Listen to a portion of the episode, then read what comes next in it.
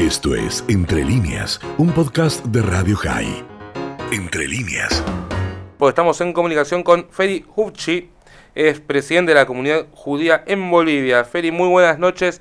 Leandro Datilo y Laura Kerman los saludan.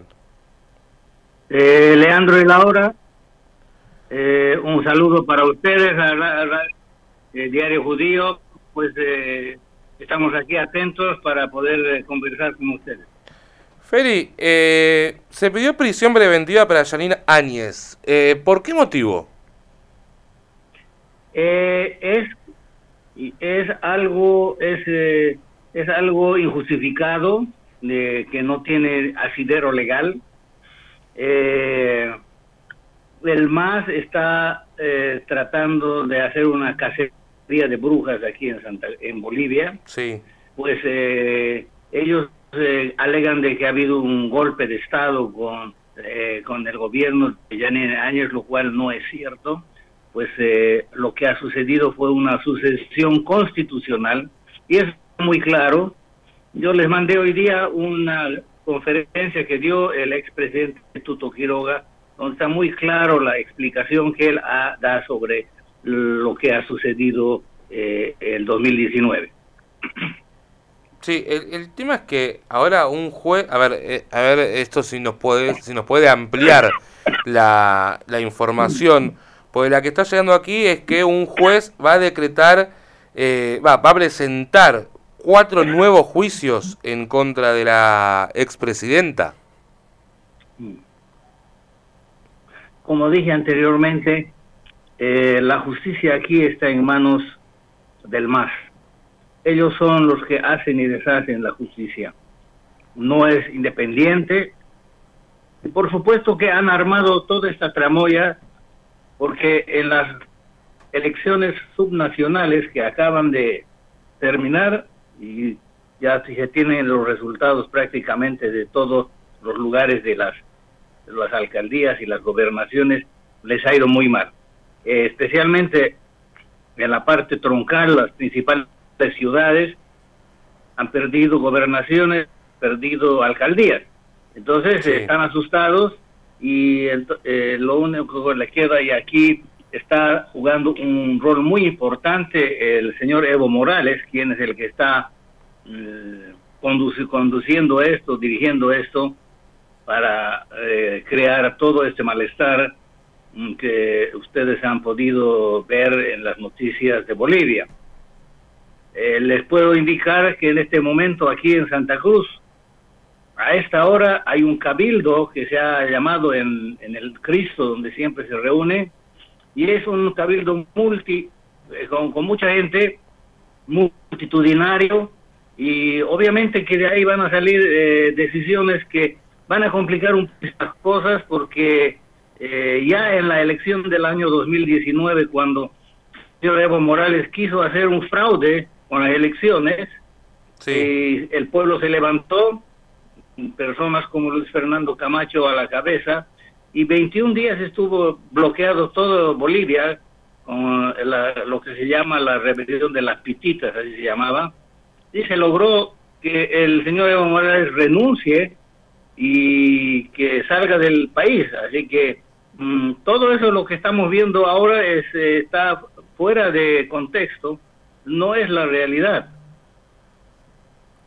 Eh, Feri, ¿qué tal? Laura Kerman le saluda le pregunto, ¿cómo fue la gestión de Añez, de Janine Añez Chávez? ¿Cómo, ¿Cómo fue la gestión eh, en el periodo que ella estuvo y qué es lo que molesta de, la misma, ¿no? De su gestión a, bueno, al, a, todos los que responden a, Evo Morales.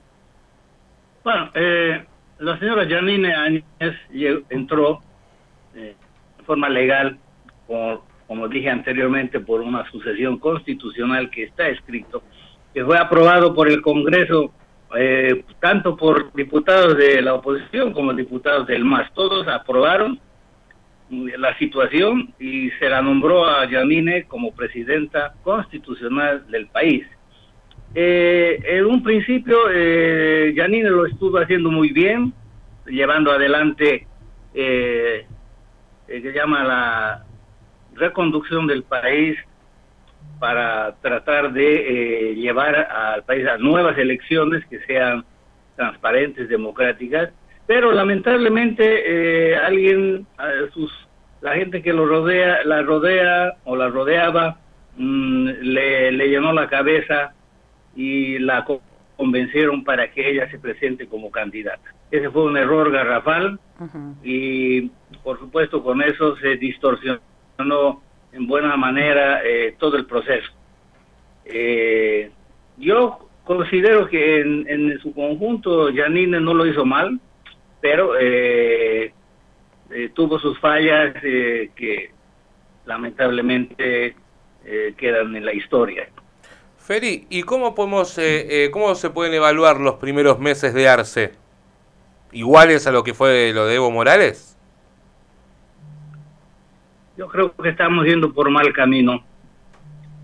Eh, cuando ellos asumieron el cargo con el vicepresidente David Choquehuanca, especialmente el vicepresidente indicó de que van a ir por el camino de la democracia, no va a haber eh, persecuciones, todo eso se va a olvidar. Y lamentablemente está sucediendo todo lo contrario. Claro. Mm, está el país ah, por, un, por un camino muy peligroso. Mm, yo diría que la intención es mm, asemejarse a Cuba o Venezuela, lamentablemente. Yo opino que el señor Luis Arce Mm, no está haciendo un buen trabajo.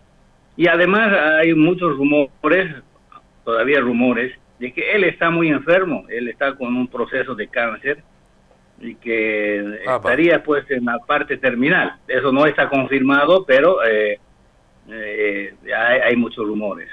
No, bueno, pero de ser así, eh, obviamente, a ver, es algo, una noticia terrible, ¿no? Más allá de puede gustar o no el presidente de, un país, pues no puede estar a favor o en contra, la verdad que es una noticia complicada. Y Evo, Evo Morales eh, en Bolivia está, está haciendo algo, eh, se mantiene al margen. Eh, el Evo Morales está dedicado a, a crear un malestar total y completo en Bolivia. Mm, no sé si ustedes han visto, pero puedo mandarles después eh, el video que han filmado el, año, el día de ayer. El señor Evo Morales estuvo en Tarija con sus bases y subió al avión para dirigirse a Cochabamba y la gente lo hizo bajar, lo hizo bajar para que no vuele con él. Eso eh, indica que la gente no está eh, eh, de acuerdo con él. Creo que el señor Evo Morales está haciendo un trabajo de desestabilizar al país muy peligroso. Y, y le hago la última. Eh, acá en la Argentina siempre hay dudas. ¿Gobierna Alberto Fernández o gobierna Cristina Fernández de Kirchner? Si bien Evo Morales no tiene un cargo público como vicepresidente o un cargo alto dentro de este gobierno, ¿quién gobierna? ¿Arce o Evo Morales? Yo creo, yo creo que de alguna manera detrás de las sillas presidenciales está la sombra de Evo Morales. Eh, mm, eh, esa es la realidad. Y, eh, muchas de las cosas que se están orquestando salen del grupo manejado por Evo Morales y lamentablemente ahí entra el, grupo cocalero del Chapare que ahora tiene mucha fuerza, porque tenemos al presidente del Senado, al señor Andrónico, que es eh, uno de los dirigentes cocaleros ahí del Chapare, de donde salió Evo Morales. Claro. Eh, bueno, Feri, eh, Feri Uchi, presidente de la Comunidad Judía de Bolivia, presidente de la comunidad judía de Bolivia, muchísimas gracias por, por esta comunicación con vacunados. Con mucho gusto, eh, cuando quieran estamos a sus órdenes. Es un placer poder eh, eh, compartir con ustedes y hacerles conocer mi opinión sobre lo que está aconteciendo en este momento en Bolivia. Muchísimas gracias. Esto fue Entre líneas, un podcast de Radio High. Puedes seguir escuchando y compartiendo nuestro contenido en Spotify, nuestro portal radiohigh.com y nuestras redes sociales. Hasta la próxima.